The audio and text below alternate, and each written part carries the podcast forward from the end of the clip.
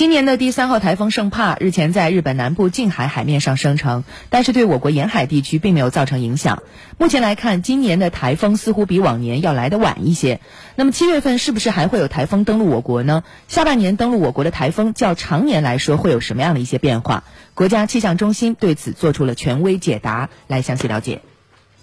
根据预报模式，七月上半月副高继续控制低纬热带洋面，不利于西太平洋台风生成，但南海可能有一个热带低压或台风生成。七月下半月，随着副高北上，南海和西太平洋台风活动将会较前期相对活跃。预计七月将有两到三个台风生成，较常年同期的三点七个偏少，其中有一到两个会登陆我国。